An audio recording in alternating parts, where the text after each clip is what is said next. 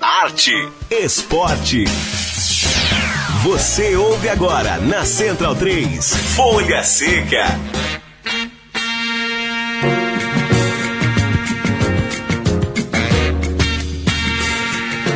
Olá para você, ouvinte Central 3. Começa agora o programa Folha Seca, edição de número 42 do nosso bate-papo semanal sobre o que de melhor acontece no mundo da literatura e do cinema relacionados ao esporte. O Folha Seca você já conhece, chega toda quarta-feira às sete da noite. E este e todos os outros programas ficam disponíveis em central3.com.br. BR. Aqui nos estúdios Central 3 em São Paulo, eu sou Paulo Júnior e converso hoje com Michel Iacchini, autor de Crônicas de um Peladeiro. Michel, valeu por, por receber o Folha Seca. Queria que você começasse falando é, o porquê desse livro, é, de onde surgiu é, a motivação inicial de reunir suas ideias, sua relação ali com o futebol de várzea num livro, Michel. Legal. Bacana, Paulo. Quero agradecer aí aos ouvintes do Folha Seca, agradecer também ao convite. E, bom, eu estou lançando esse ano aí o Crônicas de um Peladeiro, que é um livro que já vem de uma paixão antiga também, que mesmo antes de, de trabalhar com literatura, eu já tinha um envolvimento muito forte com futebol, né? Por conta de cultivar um sonho também de vários jovens que são de ser um jogador e tal.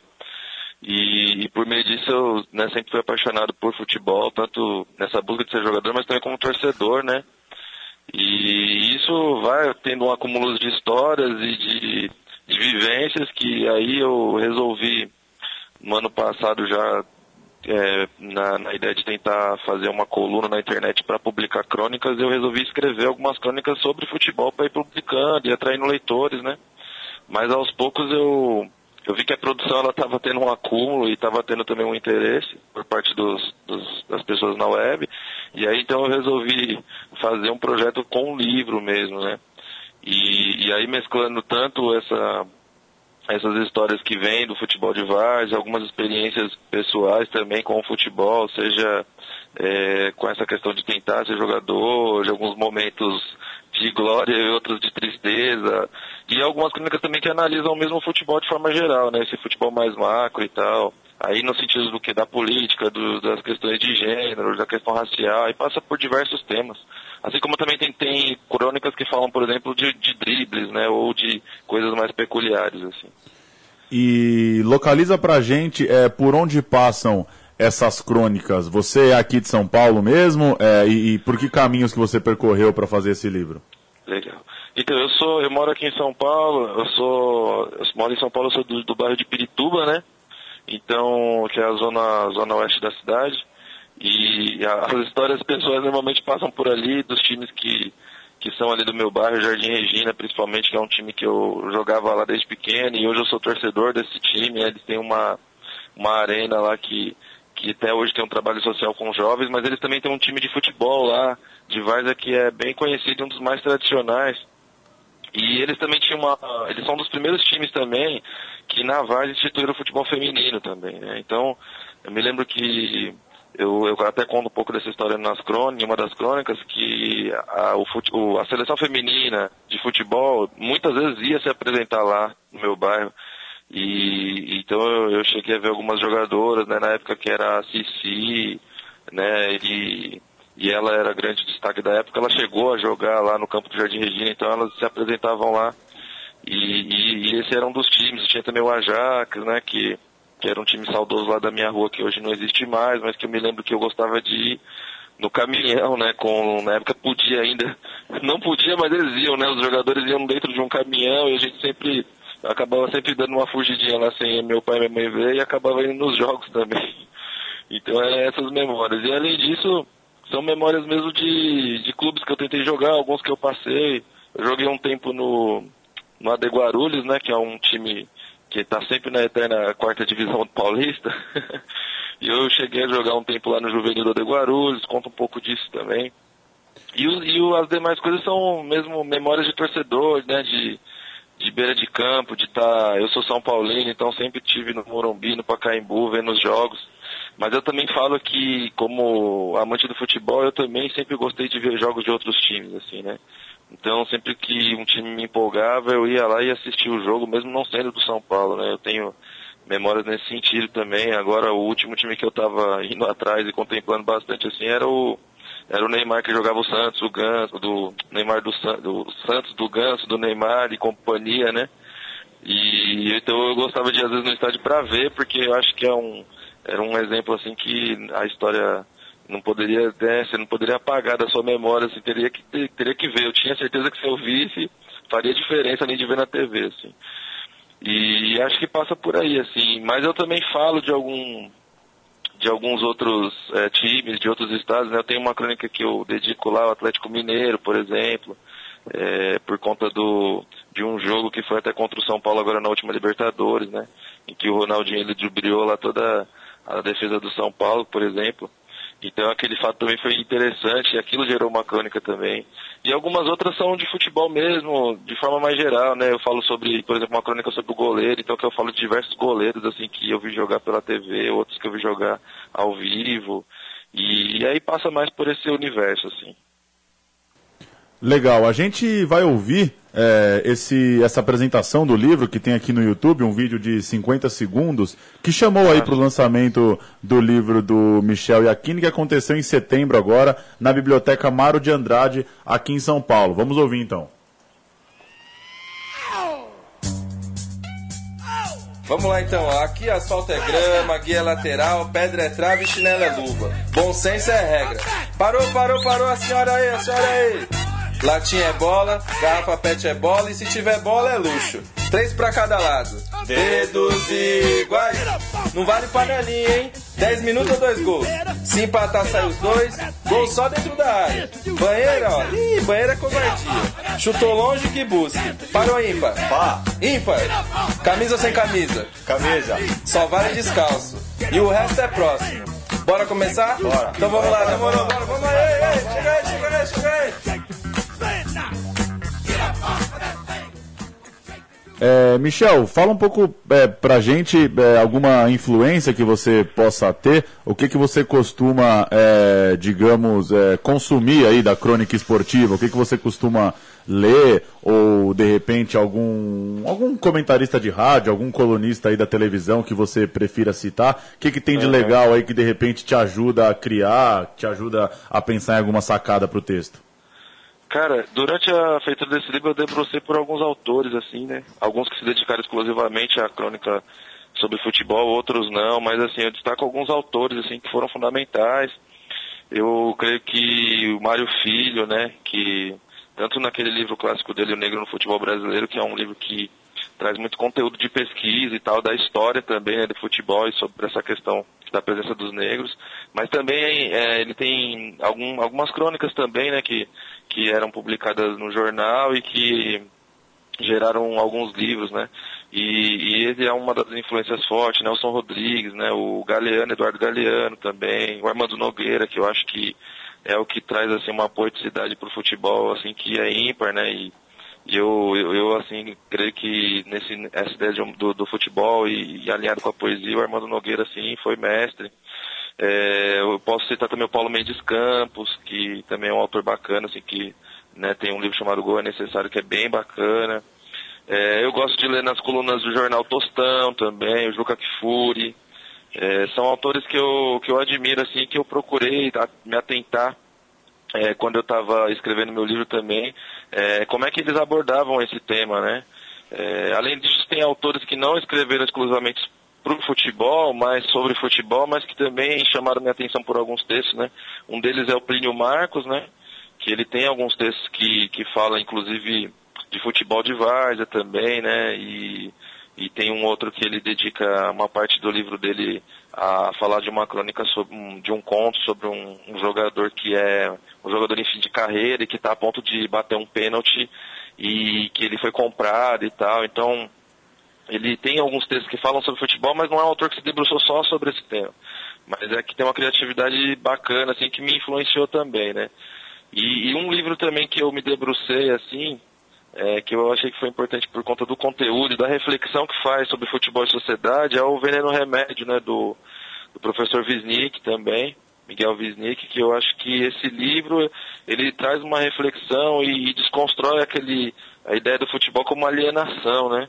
ele demonstra de fato ali que o futebol ele é importante para o imaginário do brasileiro, inclusive para quem nega o futebol como algo importante, porque movimenta esse pensamento, né?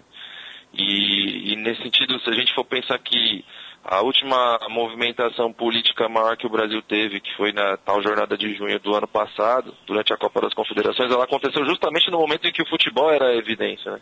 Então isso demonstra de fato que o futebol ele não gera alienação, muito pelo contrário, né? ele gera movimentação. E, e é isso que eu tento buscar também nas minhas crianças. Tanto essa questão da poeticidade, de um imaginário que pode estar mais ligado ali às entrelinhas, mas também o que, que o futebol ele pode refletir no imaginário da sociedade brasileira, né, na sua formação e na sua influência na política e nos no, nossos costumes também. Então esses são autores assim que eu cito e que eu admiro, assim, gosto de ler. E... Agora eu, eu tenho é, muito assim, hoje em dia eu, a crônica esportiva no sentido da TV e do rádio assim, é algo que eu estou um pouco distante até. Eu, eu não sei se é porque eu estou praticando um saudosismo, eu gostava muito de ver os debates esportivos antigos, eu acho que tinha menos é, apelo comercial, eu acho que o conteúdo era mais valorizado. Agora eu estou um pouco descrente de tudo isso, apesar de ainda admitir que eu ouço e assisto muitos deles todas as semanas. Né? Ah, é difícil de se livrar, acho que muita gente pensa mais ou menos como você, é, a gente por aqui também. E é legal que você falou da, desses projetos é, como do Visnik, é, da academia entrando né, cada vez mais forte no assunto do futebol. A gente aqui entrevista muitos autores é, de livros bem objetivos, né? Livros, por exemplo, sobre títulos, sobre aniversários de clubes, é, biografia de jogadores, mas também, é, talvez, é, a palavra ficou na moda, né? O legado da Copa do Mundo.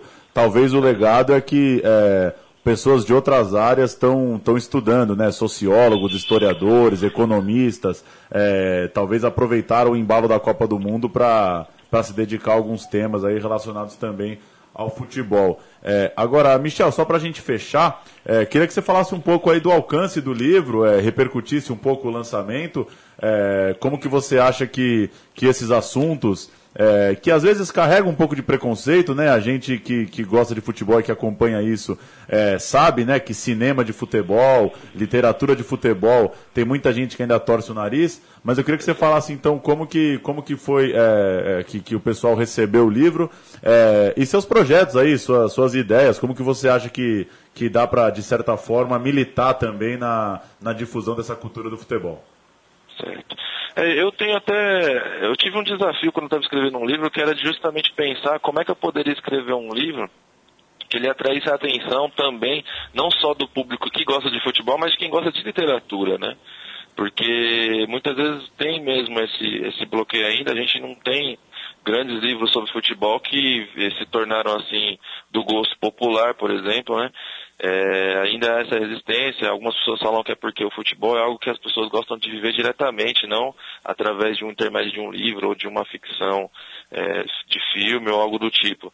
Mas eu, eu, eu, fiquei tentando buscar, inclusive por conta dessas leituras, desses autores que eu citei, como é que a gente poderia criar um, como é que eu poderia criar um, um texto, né, ou vários textos que atraíssem a atenção não somente do amante do futebol, mas do amante da literatura, ou de um leitor comum que pudesse é, se sensibilizar ali pelo texto em si. Então a minha busca primeira foi essa, né? Eu até digo, o tema futebol ele é principal e eu em todos os textos eu tento deixar evidente que isso é, é o primeiro plano, mas antes de tudo eu busquei fazer uma literatura que fosse digna de ser lida. E, e eu, eu também é, vejo que o desafio de também tentar não é, desconstruir um pouco essa ideia de que o futebol não dá bons livros e tal, é, é, foi algo que eu apostei, porque eu também venho de um movimento literário aqui em São Paulo, que é desse, de, desse movimento que tem feito os saraus literários e editoras independentes pelas periferias da cidade. E, e normalmente o imaginário que tem, na, na maioria das vezes desses dessas produções dizem muito a respeito do universo da periferia, mas muito ligado a algumas, alguns temas básicos, assim, não é a, a questão da, é, da, dificuldade social, né, ou então da criminalidade, são alguns temas que ficam norteando, mas eu acredito que o futebol é algo que está lá também, e aí também não fiz um livro que falasse só sobre o futebol de Várzea em si, É, tanto que um, quando antes mesmo do livro ser publicado, ele chegou a ter uma repercussão bacana. Eu fiz um lançamento é, em um grupo de estudos lá na UNB, então foi uma aproximação com a academia. É, antes disso também o próprio Juca Kifuri recebeu o livro, fez um comentário inclusive no blog dele a respeito é, da obra, assim, que eu, que eu acredito que teve uma, uma repercussão bacana. O pessoal do Cartão Verde também fez um sorteio do livro lá. E eu acho que então consegui me aproximar para além do público que eu já tinha uma articulação e também é, não só é, pensando nos amantes de futebol, mas eu vi que é, algumas pessoas que estavam interessadas em literatura foram até o lançamento e tal, né? E aí eu estou procurando agora fazer mesmo a divulgação da obra, estou com alguns eventos marcados, agora no dia 13 de, de, de outubro eu estou indo para o México fazer leitura desse livro numa feira de livro lá, vou ficar durante uma semana lá, tem também lançamento previsto em Curitiba, num bar temático de futebol, mas também em um outro espaço que já é de um movimento cultural, assim, de artistas visuais. Então, é, é, tentando ampliar, articulando com o pessoal que é o público do futebol, mas ao mesmo tempo também buscando quem gosta da arte das palavras. Eu acho que é por aí. E, e, a, e também considerando sempre essa, esse interesse da academia, assim, que eu vejo importante, como de forma importantíssima, né?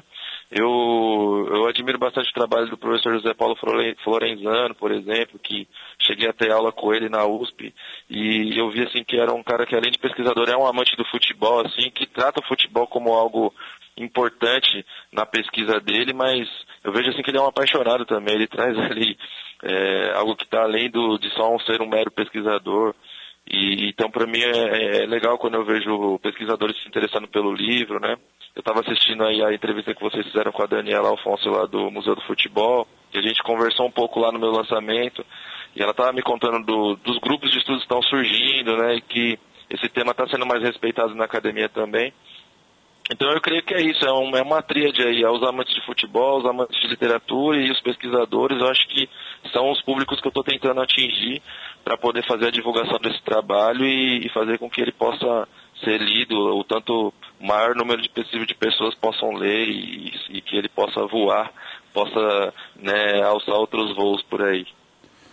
Maravilha. Michel, valeu pelo papo aqui com a gente do, do programa Folha Seca aqui na Central 3. É, seguimos acompanhando aí e, e batendo papo sobre futebol. Boa jornada aí na divulgação do livro. Muito obrigado aí pela, pela oportunidade, agradeço aos ouvintes aí, valeu. E quando quiserem ler Crônicas de Peladeira, recomendo. Valeu, um abraço. Falou, um abraço. Tchau, tchau.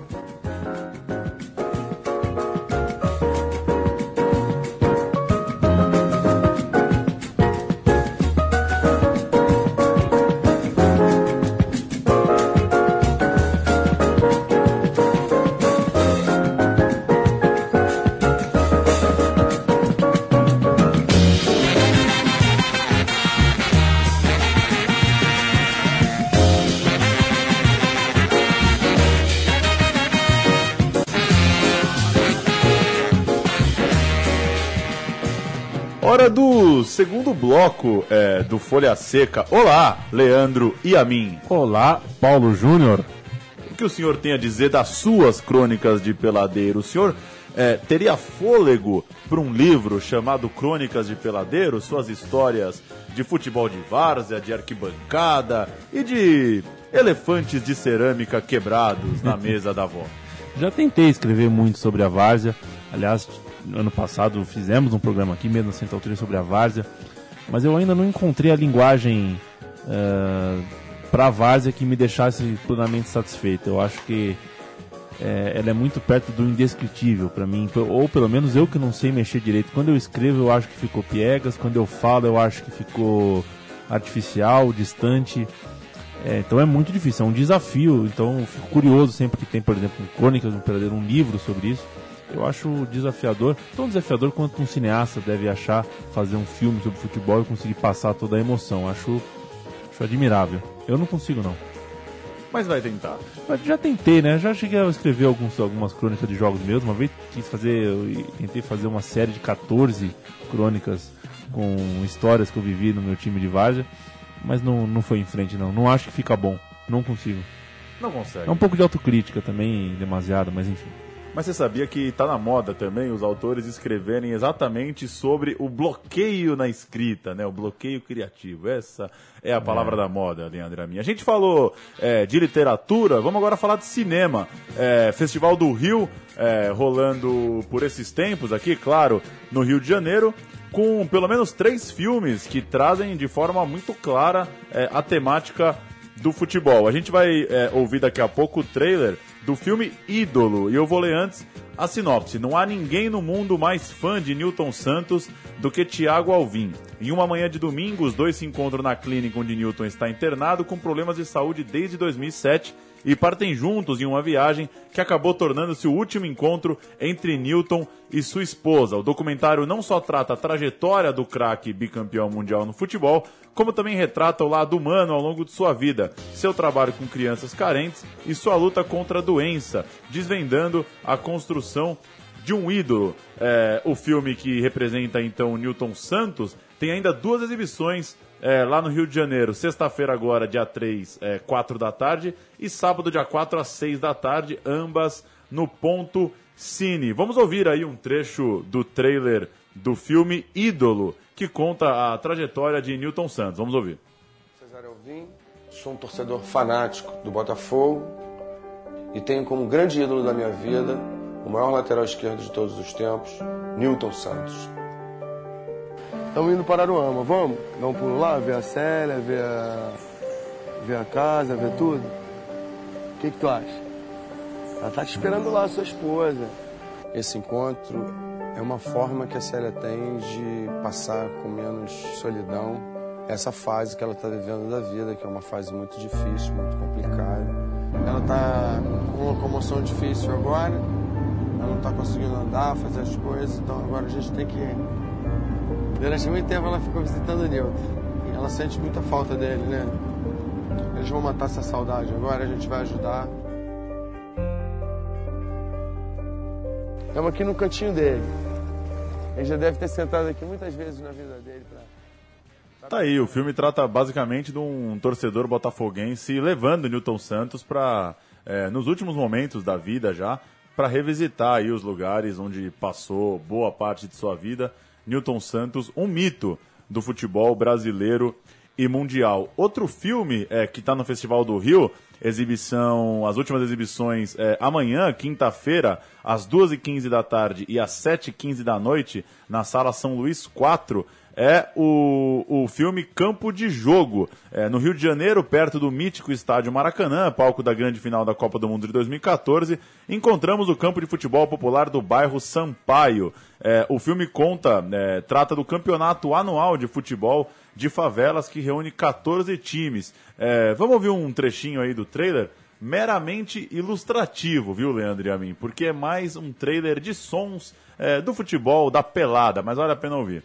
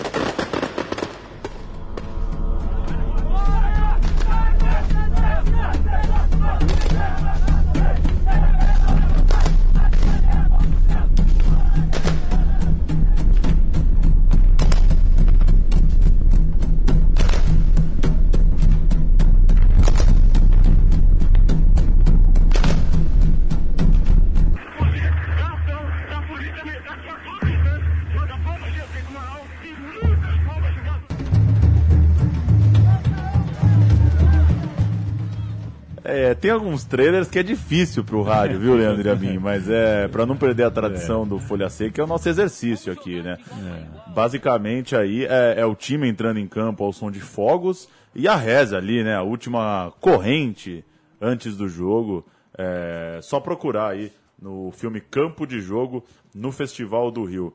É, e o último, Nora, é um filme que trata de Nora Rona, é nadadora ouro inúmeras vezes em sua categoria no Brasil e no exterior, com 90 anos e um fôlego invejável tanto dentro como fora d'água. Ela fugiu com a família da Itália durante a Segunda Guerra Mundial e foi parar na grande Rio de Janeiro. É, exibição do filme na sexta-feira, às quatro da tarde, e no sábado, às seis da tarde. Ficam aí as dicas. Festival do Rio.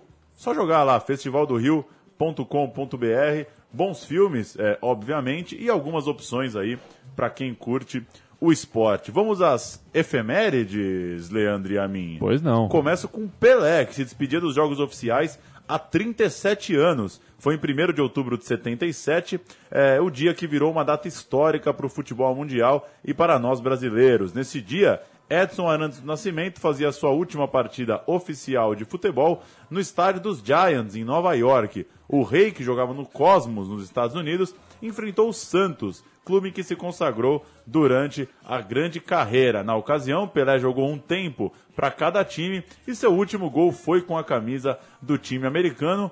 2 a 1 pro Cosmos, é, Leandro e a mim. Dizem que o Santos entrou em crise depois desse jogo, muros Fico fechados. imaginando, né? É, fora Coutinho, Fora né? Sei Coutinho. lá, fora Durval. é, Lula enganação. Como é que pode perder pro Cosmos, né? Não dá pro Santos perder pro Cosmos, né? É, mas é Que claro, coisa, em 77 nem tinha mais É. Coutinho e Durval, né? Mas enfim. Grande é, Pelé. Primeiro de outubro, né? Uma pena, né? Esse, a gente sempre fala disso, né? Mas essa nossa essa nossa rusga, né, brasileira, da torcida brasileira para com o Pelé, né? Porque jogou muita bola, né? Fez coisas impressionantes, né? E não tem, né, o, o carinho que poderia ter. Jogou muita bola e muita gente acaba. Não só com ele, acho que com muita gente, né? É, quando o cara tá tantas décadas em evidência, o pessoal acaba diminuindo o, o alcance. E é difícil mesmo se avaliar um cara por 40, 50 anos. O Pelé tinha, que ser o jogador e, e avaliado como jogador para sempre. E o que acontece é que hoje o cara já tem uma certa idade, é, avançada inclusive. E, meu, ele desce do, do, do, do avião, já tem um cara com o microfone perguntando: o que você acha do aborto? Aí o cara entra no táxi, na porta do táxi tem um jornalista, pergunta, pô, o que você acha da pena de morte? Sabe, tu- o cara tem que responder pergunta o tempo inteiro. Uma vez por mês, ele fala uma besteira. E aí todo mundo cai em cima e vira manchete de tudo, que eu acho que é um pouco cruel até a maneira como o pessoal trata o Pelé, porque o Pelé fala pra caramba. Se você coloca o microfone pra ele, ele fala. Ele não é um cara que... Pô, o cara é o Pelé, sabe? Ele poderia muito bem não falar com ninguém. Ser, ser um cara absolutamente inacessível. Mas até que ele é um cara acessível, um cara que, que tenta falar sobre os assuntos, mesmo, mesmo sem dominá-los. E acho que é um pouco cruel a maneira como tratam o Pelé. E injusta também, porque o cara é uma bandeira do futebol que deveria ser tratado pelo que fez em campo, independente de qualquer coisa. E olha que eu estou falando aqui, tendo muitas discordâncias ideológicas, inclusive, com o Pelé, mas acho que isso fica em segundo plano quando a gente fala do Pelé, a velha história Pelé e Edson. Né, Paulo? É difícil ser dois caras, né? E eu posso estar falando uma besteira, mas me parece também que é uma coisa bem brasileira essa de, de querer ter opiniões é, sociopolíticas de todo mundo, né? Acontece alguma coisa no Brasil, é, vai se ouvir de Pelé a Caetano Veloso, passando por, por Jô Soares, e, enfim, todo mundo se torna meio que um formador de opinião, sendo que as pessoas é, chegaram onde chegaram pela aquela função que elas fazem, né? né? É, agora, com o caso de racismo, o nome do Pelé veio à tona. É, é claro que eu também eu acharia ótimo se o Pelé tivesse sido um mártir na luta contra o racismo quando jogou futebol. Pelo contrário, né? Sempre foi. Nunca deu muita importância para isso. E agora, no episódio envolvendo o goleiro do Santos Aranha, é, minimizou de novo, né? Veio de novo com aquele discurso de que, é, né, falando tempo de forma dele geral, não teria jogo nunca. que, que é, isso acontecia e que dentro de campo é dentro de campo. Enfim, é um assunto que a gente já não tolera tanto mais. É, mas vai fazer o que também, né? É, o- é o Pelé, é o jogador de futebol Pelé, né? Não é o Pelé que vai ser o nosso Martin Luther King. Passou, né? No Pelé não vai ser nosso Nelson Mandela, já passou. Então, acho que. Imagino que vai chegar um momento, talvez daqui a alguns anos, é, que vai se virar a ficha, né? Não sei. Pelé vai ter que parar uma hora de falar tanto e vai ter que ser mais homenageado, venerado, é, sessão de cinema, exposição, jogo festivo, porque não dá pra também, concordo com você, o cara tem que ser o porta-voz da nação para assuntos é, sociais, políticos. É. e, e, e todos os outros. Tem um, um fenômeno acontecendo hoje, não sei se você já percebeu, que é, as pessoas estão vinculando gostos a posições políticas de uma forma muito forte. Assim, o cara gosta de uma banda porque o- aquele cara vota na, na pessoa tal, sabe? Pô, eu gosto desse cara aqui porque ele vota no. Eu gosto do ator, eu gosto de, o cara gosta de ator petista. o A banda é gosta- boa, mas o cara votou no é, Serra. putz, né? cara votando. Aí eu não, não gosto mais da banda. Gente, sabe, sei lá em quem que o Pelé vai votar no- nesse domingo de eleição, entendeu? Eu Acho que a gente tem passado um pouquinho do ponto da mistura aí. O Pelé é jogador, ponto. Depois a gente pensa outra coisa. O Pelé não é meu amigo pessoal, então também não quero saber em quem que ele vota ou não, enfim. É isso. Seguindo aqui nas efemérides, 2 de outubro, é, amanhã, mas de 1924, foi quando o termo gol olímpico surgiu no amistoso entre as seleções da Argentina e do Uruguai. O autor do gol foi o atacante argentino Cesário Onzari e sua equipe ganhou por 2 a 1 Os argentinos chamaram o gol de olímpico para ironizar a vitória é, contra a seleção uruguaia, né, que havia ganho a Olimpíada, é, o torneio de Paris. É, eu lembrei do Petkovic, Leandro e a mim. Eu não sei se você se lembra. Em 2009, é, o Petkovic acho que fez três gols olímpicos no Campeonato Brasileiro, que ele é, carrega junto com o Adriano, É. o Flamengo. Um deles, inclusive, no Parque Antártica. Palmeiras, É, um e ele diz, Mineiro. ele diz naquele torneio que ele era o recordista mundial de gols olímpicos. Segundo o Pet, ele chegava a oito. É, é impressionante, né? E tem o filme do Petkovic, o Pois gringo. é, eu ia citá-lo. É, que, que é por isso que, que eu lembrei do Pet. É impressionante, né? Eu já falei muitas vezes essa palavra hoje, mas o Petkovic A virar história- ídolo do Flamengo é um negócio de louco, é, difícil de entender, A né? história do Pet, esse é o gringo que chama. documentário. Gringo. Procure, amigos, amigo que está nos ouvindo, porque é, é ótimo o documentário. A produção é apenas ok, tá, mas a história dele, o cara vem, vem jogar no Bahia, chutado do Real Madrid. No e- Vitória, é, né? vai jogar no, no Vitória. E ele chega na Bahia meio que chutado do Real Madrid para ficar seis meses, jurando que o Vitória era campeão brasileiro, que era um time muito mais assim, grandioso do que era. Meio que alheio à cultura futebolística brasileira. O cara chegou da Seva meio que afastado. do- e faz, faz a vida que ele fez no Brasil. Ele vira, um- ele vira mais carioca do que muito carioca, né? Ele vira um cara genial. E um cara que sabe viver, gente boa, engraçado. E jogou muita bola, né? Jogava muita bola. Era um dos caras que na minha adolescência eu era louco pra ver no meu time, enfim. Divertidíssimo esse filme e esse personagem. Gol Olímpico, né? Realmente é o personagem do Gol Olímpico. E é- seja ou gol- não o recordista, é, é pelo menos o cara que eu mais lembro de ver fazendo gol olímpico, isso sem dúvida. É, acho que poucas vezes no, no passado recente aqui do futebol brasileiro, é, não sei, talvez Marcelinho Carioca, mas é, é, o veneno na bola no escanteio ali era uma É. coisa impressionante. O, o, Pet sempre batendo muito fechado, né? Sempre dando trabalho pro goleiro. No Palmeiras ele fez dois. Um de amarelo, jogando de amarelo numa Copa do Brasil, acho que em 90 e 98 talvez. E depois esse no Parque Antártica, Palmeiras de azul, né, na campanha de 2009. 9. Que é o que. É um jogo importantíssimo na arrancada É, do Flamengo. Importantíssimo. É uma espécie meio de. Essas finais antecipadas que, que os pontos corridos acabam criando. É um jogo muito legal que o Flamengo venceu o Palmeiras no Parque Antártica. É, mais uma de 2 de outubro, mas de 1960, a partida que inaugurou o estádio do Morumbi. O São Paulo venceu o Sport em Lisboa por 1 a 0. É, o primeiro gol do Morumbi foi marcado por Peixinho aos 12 minutos de jogo, diante de 56.448 pessoas. É, a, a escalação do São Paulo naquele jogo: Poi, Ademar Gildésio Riberto, Fernando Sátiro e Victor, Peixinho, Jonas, Gino Orlando, Gonçalo e Canhoteiro. Técnico era o Flávio Costa. É, de 60 ao Morumbi, tá aí com Você não vai escalar o Sporting? 54 anos. Eu não vou escalar o esporte. Você quer o Sporting? Ah, eu acho que eu quero o Sporting. Aníbal, Lino e Dário, Mendes, Morato e Július, Hugo, Faustino, Figueiredo, Diego e Seminário. o técnico Alfredo Gonzalez. Que ponto esquerda era o Seminário, hein? Termina- Dizem que a bola chegava no seminário. É, enfim, vamos perder a piada, né? É, é isso aí, 54 anos do estádio no Morumbi. É, Diz que o seminário foi cogitado para jogar no palestra, né? que beleza.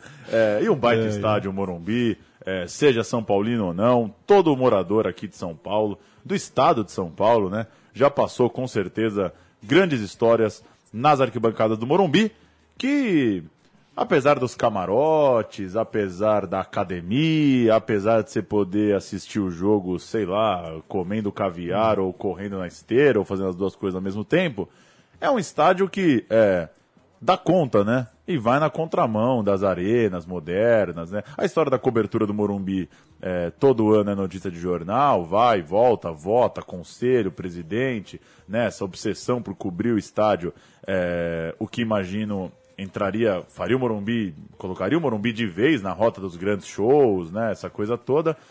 Mas é um, é um baita estádio, né? E, e, sem precisar ser, ter essas modernices atuais. É um baita estádio, tem uma marca arquitetônica muito própria, muito, muito particular. E uma coisa pessoal que me, que me marca no Morumbi, talvez marque boa parte dos torcedores que o frequentam, é que o caminho que você faz para ir ao Morumbi é só para ir ao Morumbi, né? Então quando você começa a ver aquela avenida, aquelas árvores, aquelas casas grandes, já vem o, o estádio, o jogo, porque é diferente do Parque Antártica, por exemplo, fica no meio da cidade, o Pacaembu, que fica no meio da cidade, que você passa por ele todo dia, ou pelo menos toda semana, todo mês, você vai numa pizzaria que é do lado. O Morumbi, pelo menos na minha vida, não. Né? Quando eu tô ali é porque eu tô indo pro Morumbi. Então ele é um estádio que você sente antes mesmo de chegar, né? Que você tá chegando, é, o cachorro quando percebe que tá chegando em casa, acha coisa assim, sabe? E isso, isso para mim é, é um capital sentimental, assim, grande, que tem o Morumbi, é um estádio. Aliás, que saudade do, do, do Morumbi com meio a meio, né? Aquela arquibancada meio a meio, uma coisa que não vai acontecer mais. É, passe o Morumbi pela reforma que passar, ou não passe. E enfim, o Morumbi acaba sendo aí, no fim das contas, ele que já foi considerado o estádio mais chique da, da cidade, hoje é o estádio que mais carece de, de alguma coisa nova entre os estádios dos três grandes clubes da capital paulista. Ele já é um chique retrô, né? Já, tá, é. já é um.